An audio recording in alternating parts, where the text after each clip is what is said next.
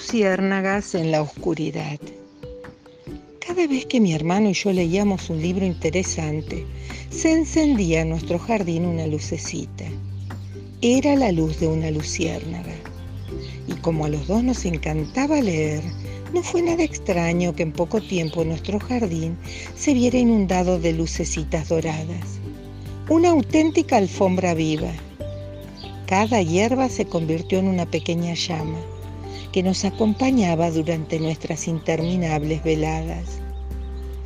Pero ni mi hermano ni yo sospechábamos que mientras nosotros gozábamos con la lectura, a nuestro lado se desarrollaba una lucha invisible y silenciosa.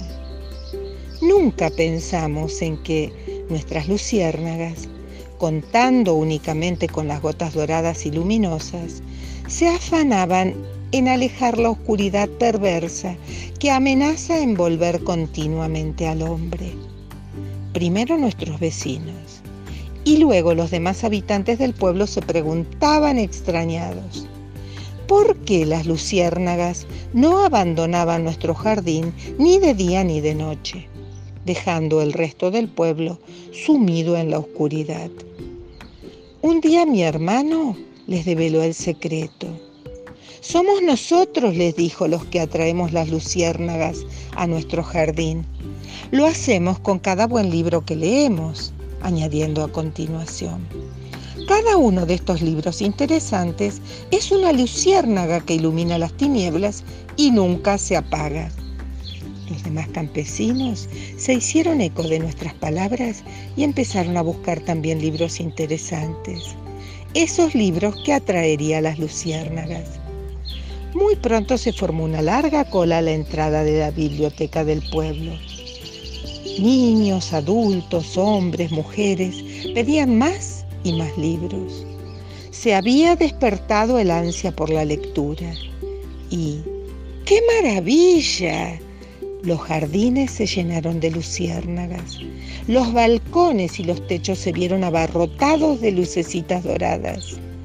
El follaje de los árboles y las aceras se convirtieron en un haz de luz y el campanario de la iglesia brillaba en la oscuridad. De repente el cielo se iluminó. Entonces, entonces la constelación del libro se descolgó desde el cielo y aterrizó mansamente en la plaza del pueblo.